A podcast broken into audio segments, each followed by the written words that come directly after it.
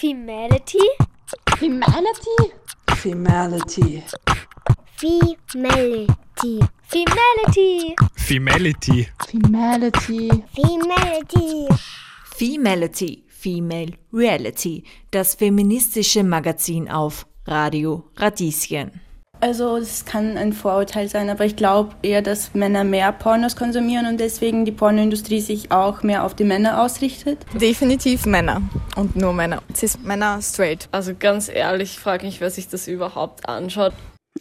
Ja, wer schaut sich denn überhaupt noch Pornos an? Um ehrlich zu sein, das habe ich mich auch gefragt, als du das Thema vorgeschlagen hast. Na, ganz schön viele Menschen und dahinter steckt eine riesige Branche. Im Internet drehen sich 25 Prozent der Suchanfragen um Pornografie.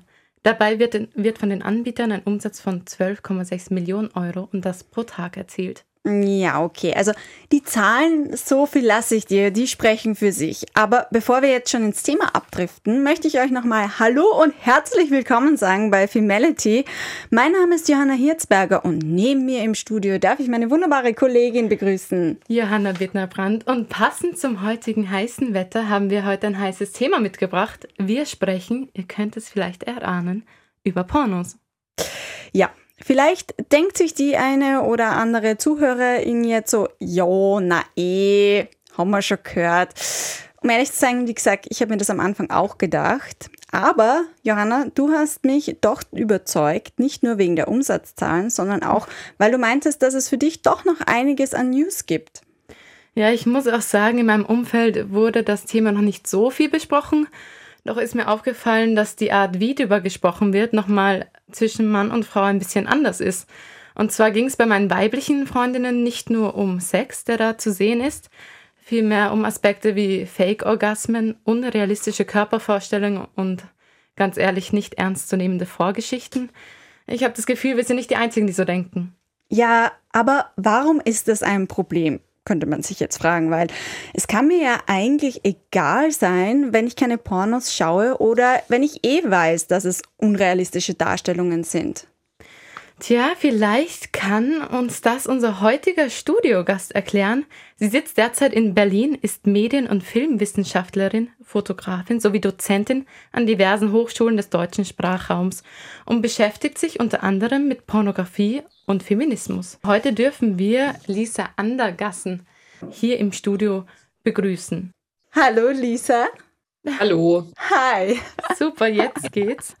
Liebe Lisa, ah, ja. vielen Dank, dass du ja. bei, uns, bei uns zu Gast bist. Ja, vielen Dank, dass ich da sein kann. Also du hast jetzt verpasst, dass wir dich eigentlich schon anmoderiert haben mit den Worten, dass du in Berlin sitzt, Medien- und Filmwissenschaftlerin bist, Fotografin mhm. und dass du dich mit Pornografie und Feminismus beschäftigst. Gibt es von deiner Seite dazu noch irgendwelche Ergänzungen, die wir auf keinen Fall vergessen dürfen? Äh, das Einzige, was man noch ergänzen könnte, ist, dass ich mittlerweile auch mit äh, postkolonialer Theorie beschäftige, ähm, auch im ja, weitesten Sinne Pornografiebereich, aber letztlich Repräsentationen von Race und Gender. Mhm. Ich kann, mir vorstellen, so. ich kann mir vorstellen, dass das ja auch was mit Pornografie zu tun haben kann, oder? Unter Umständen ja klar. Na, alles gut. Klar, also das kann auch was damit zu tun haben. Also das ist äh, sozusagen in Bezug auf Pornografie, also Darstellung von Gender, ist ja ein hart umkampftes Feld. Also insbesondere, wie werden Frauen dargestellt, ähm, welche Sexpraktiken werden gezeigt und so weiter. Und da ist ähm, sozusagen die Frage nach Race auch immer wichtig. Auch wieder die Frage, wie sozusagen ähm, Menschen, die ähm, einer bestimmten Race zugeordnet werden, wie die eben gezeigt werden. Also bestimmte Stereotypisierungen, wie problematisch das ist äh, und so weiter. Genau. Also das, ähm, da eignet sich die Pornografie auch wunderbar als ähm, ja, Objekt zum Analysieren. Ja, na, das klingt alles sehr interessant. Also schön, dass du da bist. Du unterrichtest ja auch an der Universität in Wien, richtig? Also wir haben aus dem genau. Vorlesungsverzeichnis, Entschuldige, äh, entnommen, dass du da zwei sehr interessante Kurse auch angeboten hast oder Vorlesungen. Mhm. Denn sie beschäftigen sich mit feministischen Theorien und eben auch Pornografie. Worum geht es denn da genau? Magst du es mal erzählen? Äh, jetzt in den Lehrveranstaltungen oder äh, die Kopplung feministische Theorie und Pornografie? Genau, also jetzt mal über die Lehrveranstaltung. Ja. Mhm. Oder anders gefragt, wie kann man denn Menschen vielleicht das ganze Thema feministische Theorien und Pornografie näher bringen, die vielleicht davor ja. noch gar kein Vorwissen hatten? Ja, genau. Also es ist so, dass die, ähm, also es gibt ja sozusagen eine, ein wissenschaftliches Feld, das heißt ähm, mittlerweile Porn Studies. Also Linda Williams wird da immer so als die Mutter der Porn Studies ähm, bezeichnet. Und das Interessante ist, dass diese Auseinandersetzung mit Pornografie, also auf der wissenschaftlichen Ebene, auf der analytischen Ebene, eigentlich aus der feministischen Theorie kommt. Äh, und zwar, ja, ist, ist es so, dass in den sogenannten Porn Wars in den 70er und vor allem in den 80er Jahren in Amerika standen sich im Prinzip so zwei Lager der feministischen Theorie gegenüber. Äh, die einen wollten eben ähm, also Pornografie abschaffen, haben halt gesagt, okay, das ist halt immer grundsätzlich frauenverachtend, ähm, haben auch gesagt, äh, dass sozusagen ähm, der Konsum von Pornografie dann auch dazu führen kann, äh, dass man also in Anführungsstrichen im echten Leben ähm, eben äh, sexuell übergriffig wird ähm, und haben im Prinzip auch auf der sexuellen Differenz bestanden. Also eben auch die Vorstellung, dass sich sozusagen die weibliche Sexualität ähm, grundlegend von der männlichen unterscheidet. So, und dann ähm, gab es eben die andere, das andere Lager sozusagen, die gesagt haben, also Moment, also man müsste sich erstmal angucken, was da jetzt eigentlich genau verhandelt wird in dieser Pornografie, bevor man die verurteilt. Und die haben sich auch die Frage gestellt, also was ist denn zum Beispiel mit Konstellationen wie SM, wo dann zum Beispiel Frauen eben auch eine dominierende Rolle einnehmen. Also haben sozusagen so ein bisschen ähm, genauer versucht, diese Machtverhältnisse zu beschreiben, die da wirken und sind dann eigentlich zu dem Schluss gekommen, dass Zensur kein gutes Mittel ist, also weil sozusagen Darstellung von Sexualität und auch Pornografie sozusagen als äh, ja, als erregendes Material, dass das grundsätzlich erstmal nichts Schlechtes ist. So.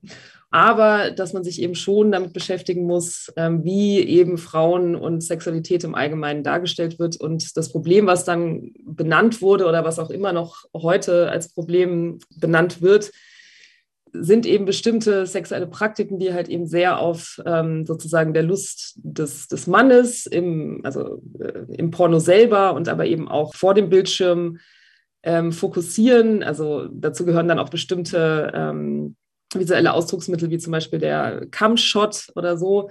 Und sozusagen die Lust der Frau, die ist zweitrangig. Und es gibt natürlich eben auch gerade im Mainstream-Porn ähm, sehr viele, ähm, ja, sage ich mal, ja, relativ radikale Praktiken, die für die Frauen, also die Darstellerinnen, ja, zumindest physisch äh, herausfordernd sind. So.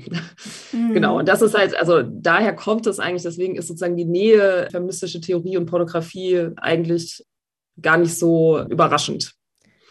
Ja, was, genau. was du erzählt hattest, nur ganz kurz, Entschuldige, dass ich dir gerade ins Wort falle, Johanna, Alles ist gut. eben, dass in den 80er Jahren, das hatte ich in der Recherche nämlich auch gelesen, diese Anti-Porno-Kampagne von, ja, ja, zumindest haben sich so betitelt, eben Feministinnen auch gestartet wurde. Genau. Und wie sich ja. das dann eben über die Zeit entwickelt hat. Nein, das klingt auf jeden Fall sehr interessant. Da habe ich jetzt auch noch eine andere Frage ganz kurz. Also bei dieser Entwicklung sieht man ja auch, oder im Moment, dass es mir zumindest ein bisschen so vorkommt wie ein Trend, der sich auch entwickelt. Äh, findest du das auch? Oder warum interessiert sich jetzt auch eben die Wissenschaft so intensiv für das Thema Pornografie? Also Porn-Studies gibt es ja schon eine ganze Weile. Also ich glaube, es ist halt einfach ein mediales Format, ähm, das ja sehr viele Menschen erreicht. Also sozusagen die ähm, Zahlen von Pornhub, also das ist ja eine der größten Anbieter von mhm. äh, Pornografie und auch andere Seiten ähm, oder auch von Produktionsfirmen. Also wir wissen ja, dass viele Menschen Pornografie gucken. So. Wir wissen auch, dass viele Jugendliche Pornografie konsumieren. Das ist auch immer Anlass großer Sorge, dass sozusagen die Jugendlichen sich alle anhand von Pornografie irgendwie selber aufklären. Also es ist auch ein angstbesetztes Thema.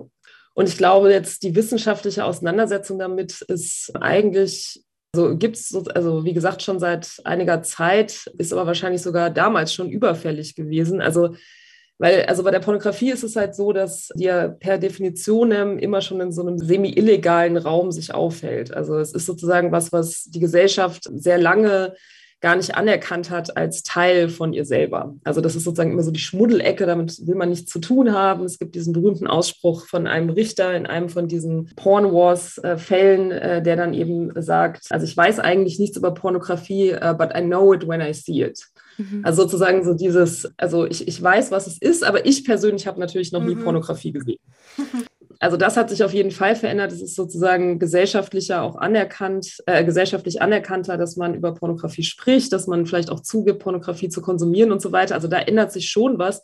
Aber sozusagen an dieser Grundeinstellung, sozusagen diese moralische Verurteilung im Allgemeinen, die ja dann auch immer so eine Art ja, so Blankoschein ist, sich damit gar nicht mehr auseinandersetzen zu müssen. Also die gibt es halt immer noch und also WissenschaftlerInnen, die sich damit beschäftigen, ähm, versuchen das im Prinzip wirklich auf eine ganz klassische Art und Weise zu analysieren und eben auch insbesondere diese Machtverhältnisse ähm, äh, auch herauszuarbeiten und auch zu kritisieren. Also es ist im Prinzip eigentlich nur ein mediales Format, wie jedes andere auch. Mhm.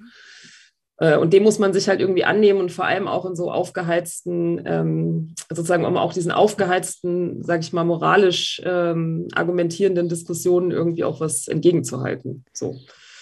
Darf ich auch fragen, jetzt der persönliche Aspekt, wie bist du zu dem Thema gekommen? Du bist ja auch Wissenschaftlerin in dem Bereich.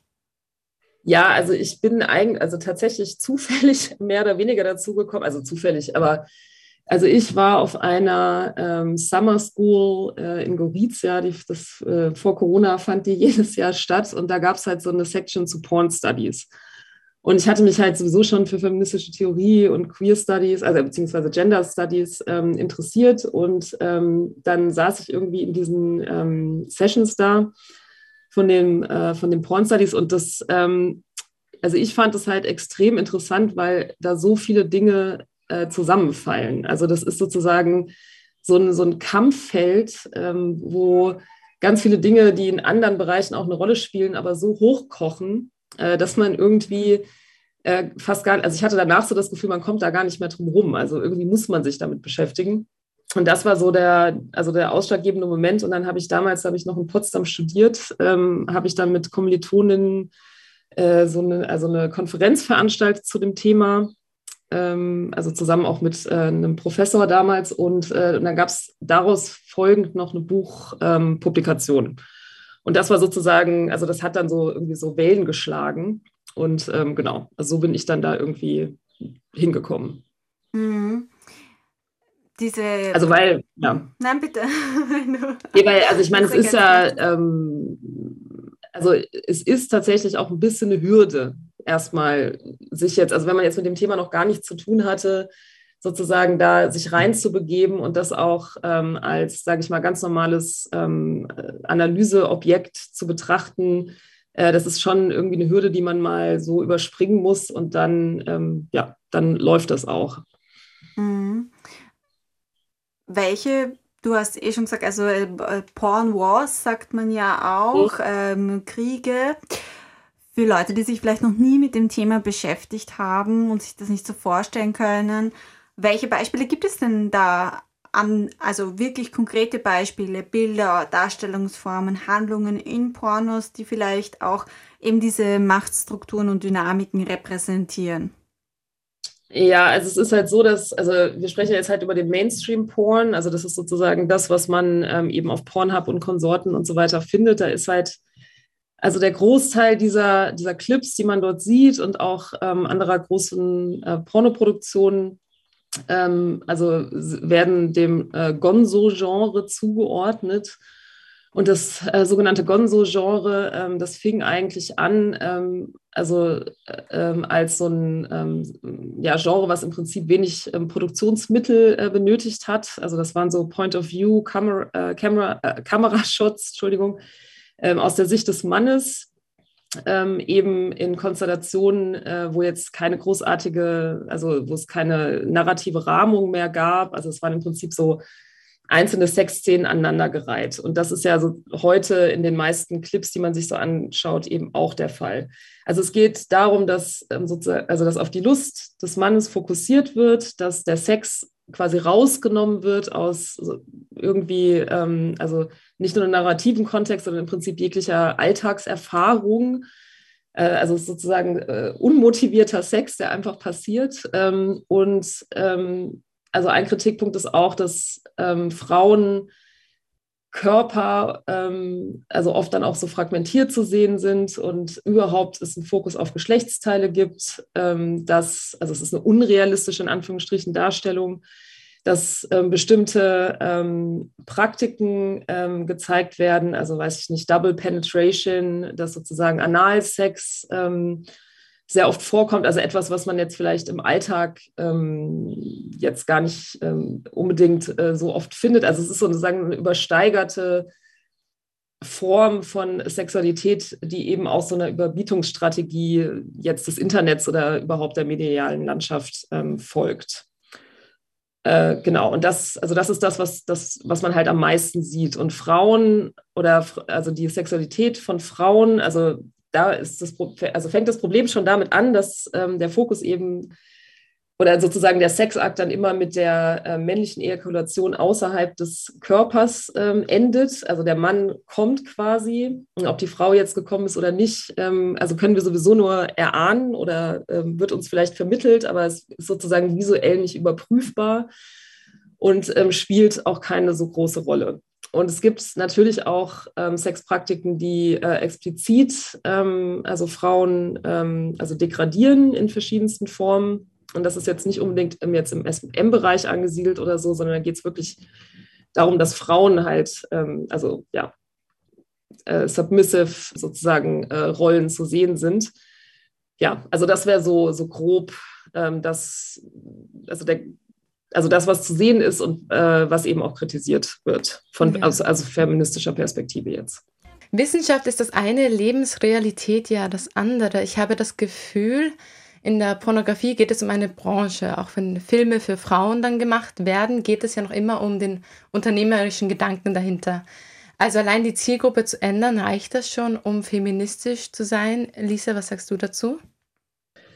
Ja, also das ist ähm, eben also das große Problem, äh, was aber natürlich auch überhaupt nicht pornospezifisch ist, also das hattest du jetzt ja auch schon angedeutet. Ähm, also es gibt ähm, einerseits eben eine Zielgruppe, von der angenommen wird, dass sie bestimmte Dinge sehen will ähm, und dafür werden dann Clips produziert.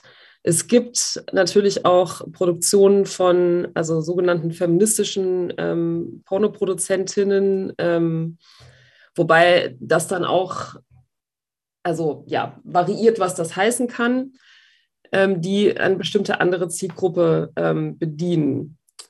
Ähm, aber ich glaube, sozusagen die Verantwortung für sowas wie fair produzierten Porno und das würde ich eigentlich auch als das wichtigste Ziel erachten. Also vielleicht gar nicht mal so sehr ähm, jetzt an den Repräsentationsformen zu arbeiten, obwohl die auch wichtig sind. Ähm, und ich glaube, die würden sich dann sowieso auch von selber verändern, aber sozusagen Pornografie so zu produzieren, dass eben alle Menschen, die daran beteiligt sind, also erstens gut bezahlt werden, Zweitens, ähm, sich eben in allen Szenen wohlfühlen, also nichts machen müssen, das sie nicht wollen. Und das passiert oft an Pornosets.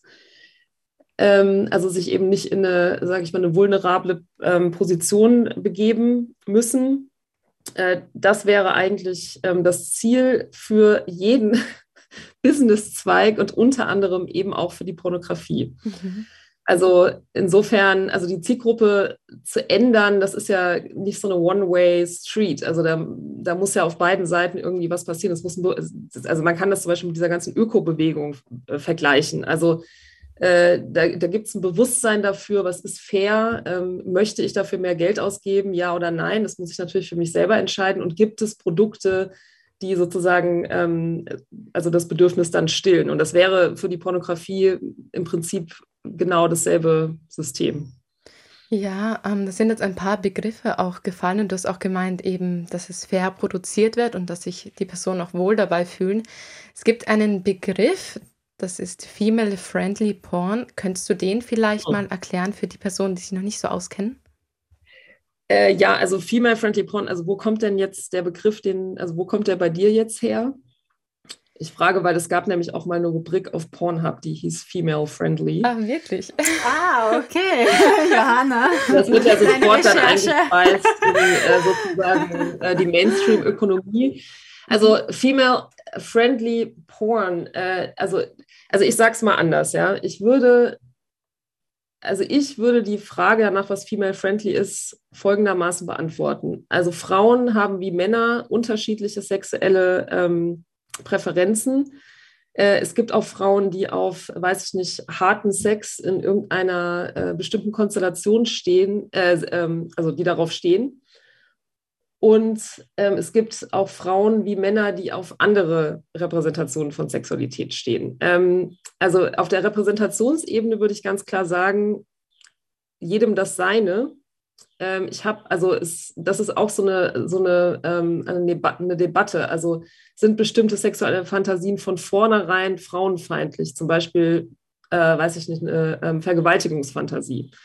Wenn ich jetzt als Frau ähm, sozusagen, ähm, also es, ist, es geht um Fantasie, ne? Also es geht natürlich nicht um echte Vergewaltigung. Es geht darum, dass ich sozusagen als sexuelle Fantasie ähm, äh, was mit einem Vergewaltigungsszenario anfangen kann.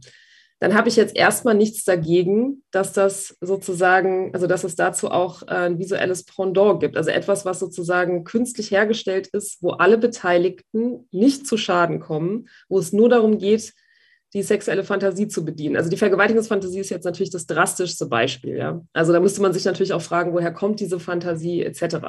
Aber grundsätzlich erstmal jede Fanta sexuelle Fantasie, die ich habe, wenn es dazu sozusagen ein Angebot gibt, ist das in Ordnung. Äh, es muss aber so sein, dass alle Beteiligten, und das betrifft natürlich, also oder betrifft eher die Frauen, weil die eher sozusagen in Situationen kommen, wo sie Dinge tun, die sie vielleicht doch nicht so gerne machen wollten, als Männer, aber für die Männer gilt es letztlich auch. Also es muss sozusagen ein Arbeitsklima sein, wo sich alle sicher fühlen. Und ähm, also insofern wäre das, würde ich mit diesem Female-Friendly, wäre ich ein bisschen vorsichtig, weil ich glaube, dass das unterstellt, dass Frauen auf bestimmte Pornografien stehen. Und dafür, dagegen würde ich mich eigentlich so ein bisschen verwehren, ähm, weil das auch wieder sozusagen davon ausgeht, dass Frauen und Männer grundsätzlich auf unterschiedliche Dinge stehen. Und also ich persönlich glaube das nicht. Äh, deswegen würde ich eher sagen, es ist, ähm, ja, also es läuft eigentlich wirklich trotzdem auf fair hinaus ähm, faire Produktionsbedingungen, was man sich aber tatsächlich ja für, für alle Wirtschaftszweige wünschen würde. Hm, ja, So. female-friendly hört sich auch aus meiner Sicht ein bisschen nach Pinkwashing an. Ähm, So ist also auf Pornhub ähm, also ganz offensichtlich, ja. ja, ähm, das ganze Thema ist ja auch ein bisschen in die Öffentlichkeit geraten durch ein Video von Jan, äh, Jan Böhmermann. Ich weiß nicht, hast du das gesehen, der öffentlich-rechtliche Porno? Wäre das denkbar, ein Konzept? Wie siehst du das vielleicht Also das finde ich super. Ähm, also, also ich meine, die, also sozusagen mein Standpunkt, also jetzt sozusagen auch der Theorie, die, die ich jetzt ähm, unterrichte oder, oder auch ähm, kritisch diskutiere unter Umständen, wäre ja eigentlich die, dass ähm, Pornografie hat einen gesellschaftlichen Wert ähm, und insofern wie andere mediale Formate fände ich das super, wenn das äh, öffentlich ähm, gesponsert werden würde, wie jedes andere Format auch. Also das ist ja, das ist ja das große Paradox, dass Pornografie so viel Einfluss hat, ähm, insbesondere eben auch, wie ja immer wieder äh, betont wird, auf Jugendliche, was eben problematisch ist, wenn die eben nur bestimmte, ähm, also nur bestimmtes pornografisches Material sehen können.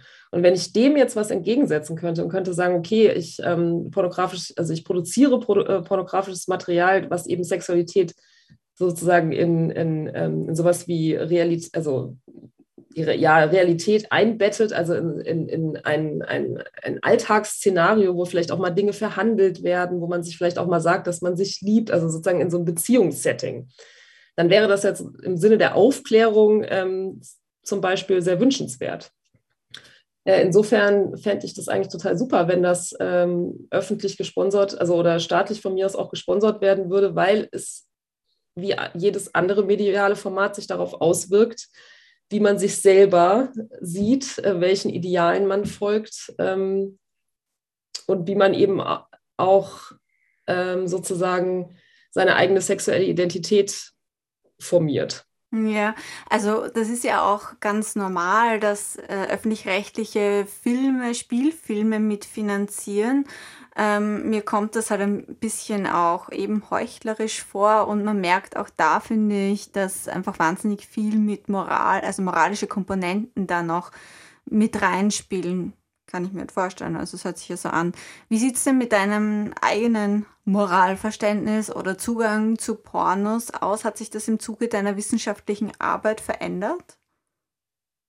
Also mm, ja, also moralische Argumentation finde ich sowieso immer nicht so ähm, äh, zielführend weil moralisch vor allem erstmal meint, dass ich mich an gesellschaftlichen Normen orientiere, an dem, was gut und was falsch ist, mich aber dann nicht so sehr frage, warum das überhaupt gut oder falsch ist. Also insofern ist Moral eigentlich immer so, das, also moralische Argumente sind eigentlich immer Totschlagargumente.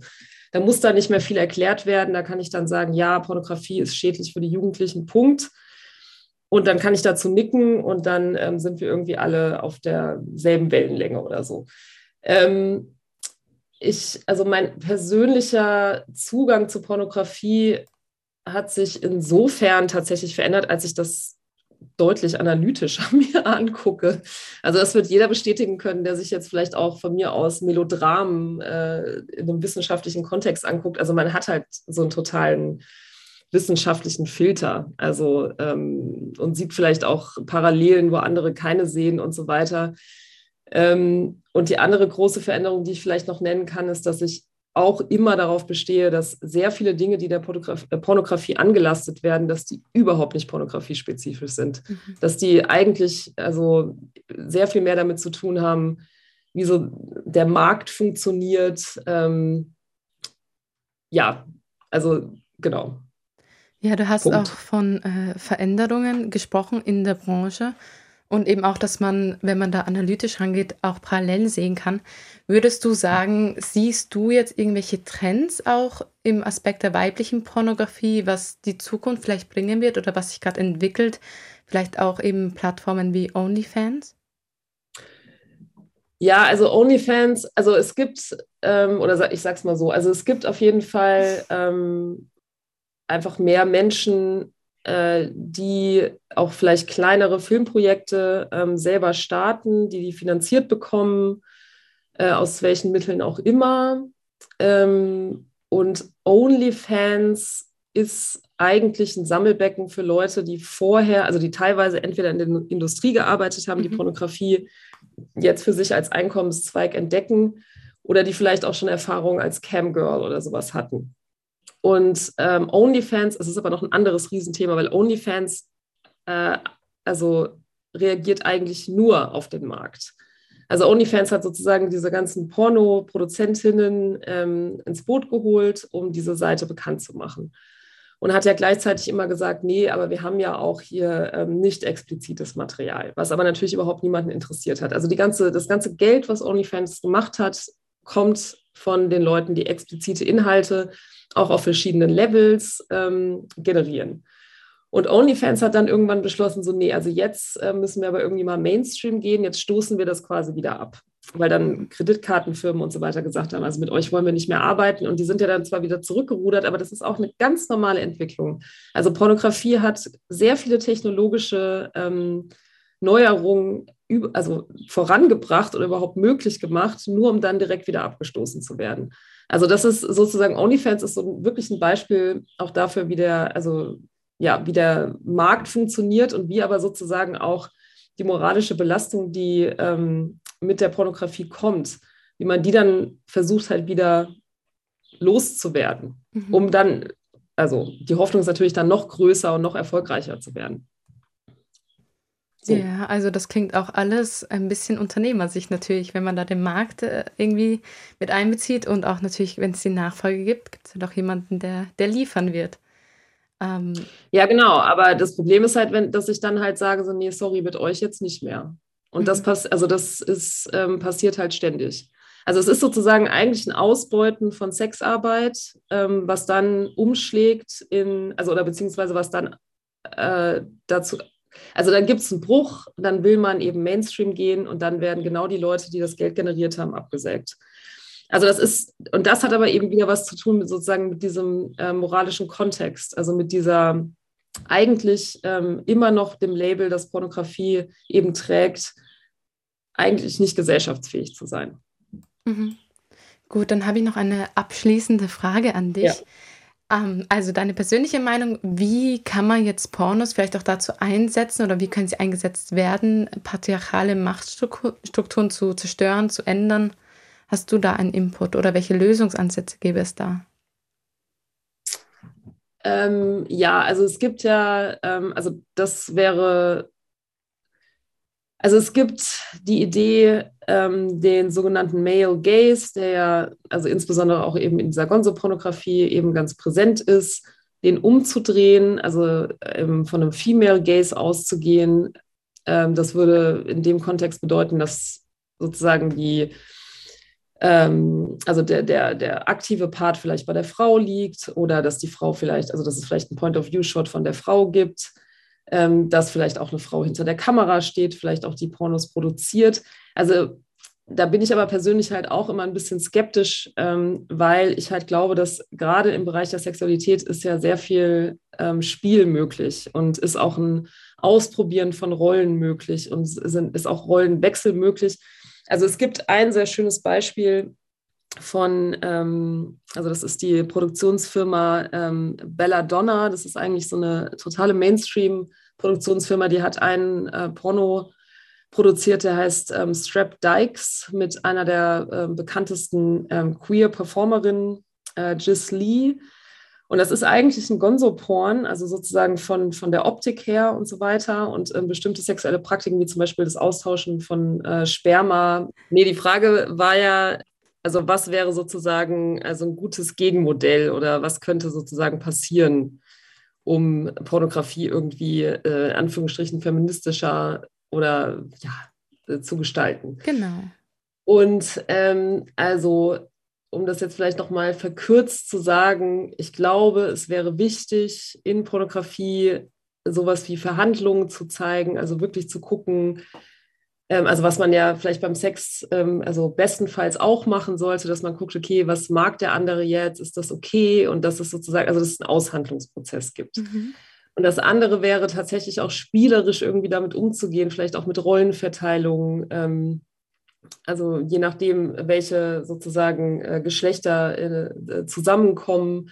Und ich hatte eben dieses Beispiel genannt äh, von diesem queer Porno-Clip, wo eben zwei Frauen im Prinzip so einen klassischen ähm, Gonzo-Porno ähm, zusammenkommen und aber eben die also ähm, klassischen Darstellungsweisen eben so ein bisschen persiflieren fast oder eben also spielerisch ähm, sich neu aneignen. Und ich glaube, das wäre super ähm, weil sozusagen der alleine die Tatsache, dass jetzt eine Frau vor der Kamera steht oder vielleicht eine Frau Regie führt, ähm, ändert unter Umständen gar nicht so viel. Also ich glaube, es wäre wirklich wichtig, vielleicht auch einfach Geschlechterrollen in sich ähm, aufzubrechen, aber auf eine spielerische Art und Weise. Also es muss jetzt auch nicht mit dem Vorschlaghammer sein, sondern wirklich Genau, also sowas wie so eine Sex-Positivity zu transportieren auf eine spielerische Art und Weise und eben auch vielleicht mit einem Aushandlungsprozess. Und ähm, was in diesem Clip, äh, den ich jetzt eben benannt hat, hatte, auch passiert, ist, dass am Ende die beiden Darstellerinnen ähm, sich gegenseitig nochmal sagen, also I love you. Dass es sozusagen ähm, auch eine Rolle spielt, wie man zueinander steht, auch wenn das vielleicht vorher nicht groß verhandelt wird. Ähm, aber dass das sozusagen ein wichtiger Teil ein, eines gut funktionierenden ähm, Sexaktes ist. Das hm. wäre meine Antwort. Das sind auch wunderbare Abschlussworte. Liebe Lisa Andergassen, herzlichen Dank, dass du bei uns zu Gast warst. Ja, vielen Dank für die Einladung. Ich bin gespannt ähm, auf den Podcast. ja, den gibt es dann nämlich im Anschluss. Und bei uns geht es gleich weiter mit ein paar Facts und Insights von den Straßen Wiens. Mein Name ist Johanna Bittner-Brandt. Und mein Name ist Johanna Hirzberger und wir sprechen heute über Liebesfilme nur für Erwachsene über Pornos. Also mit Liebe, ich weiß nicht, wie viel das miteinander zu tun hat, oder? Hm, das stimmt, aber interessanterweise ist die Kategorie Romantik in der, im vergangenen Jahr weltweit die beliebteste gewesen. Zumindest sagt das die Pornoplattform Pornhub. Laut derer Veröffentlichung hat sich die Suche nach Romantik, Romantik verdoppelt und das nicht nur unter Heterosexuellen, sondern auch unter schwulen BesucherInnen. Und zwar konnten sie das messen durch den Suchbegriff Bromance, also Romance für Männer. Und der ist um ja, 288 Prozent gestiegen. Ja, 288 Prozent Steigung, das klingt nicht schlecht. Kannst du irgendwie herbeiführen, warum da die Steigung so groß war? Hast du irgendeine Idee? Und du meinst, abgesehen von meiner Intuition, mhm. dass es vielleicht etwas mit der Pandemie und der Einsamkeit zu tun haben könnte. Ja, tatsächlich ist die Argumentation von Pornhub selber auch eine ähnliche, nämlich, wie wir wissen, Pandemie, Einsamkeit und so weiter. Und Dr. Laurie Bedito ist klinische Psychologin, Sexualtherapeutin, Direktorin von Pornhub Sexual Wellness Center und sie sagt in einem Zitat, viele Menschen haben Einsamkeit und Isolation erlebt und sehnen sich möglicherweise nach Liebe, Intimität und Romantik. Die zweitbeste Sache für einen Partner, so scheint es, sind die Fantasien der Romantik. Die Fantasien der Romantik, das klingt so schön, ist auf jeden Fall sehr spannend, hätte ich nicht erwartet. Äh, während du dich über Pornhub-Statistiken schlau gemacht hast, war ich auf Wienstraßen unterwegs und habe mich umgehört, was junge Frauen denn denken, wie Pornos so im Durchschnitt aussehen. Ein Mann und eine Frau haben Sex, klassisch Missionarstellung. Ein Mann und eine Frau, also ein Heteropaar, muss ich ehrlich sagen. Männer-POV-Porno, also wo man aus der männlichen Perspektive auf die Frau schaut. Meist zwischen Mann und Frau.